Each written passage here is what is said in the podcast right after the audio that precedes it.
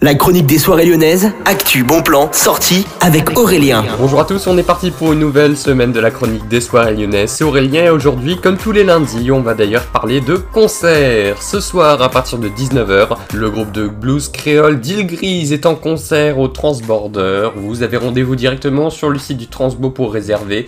Il y a des démos de leur réalisation directement sur la page de l'événement.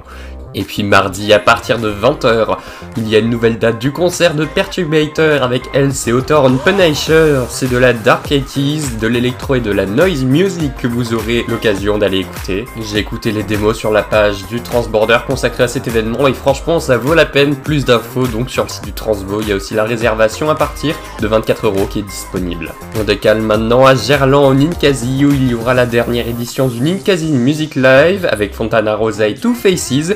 C'est donc un concert de rock en live que vous aurez l'occasion d'aller voir. C'est gratuit et c'est ce mercredi à partir de 19h. Je vous souhaite à tous une excellente journée à l'écoute de Millennium FM.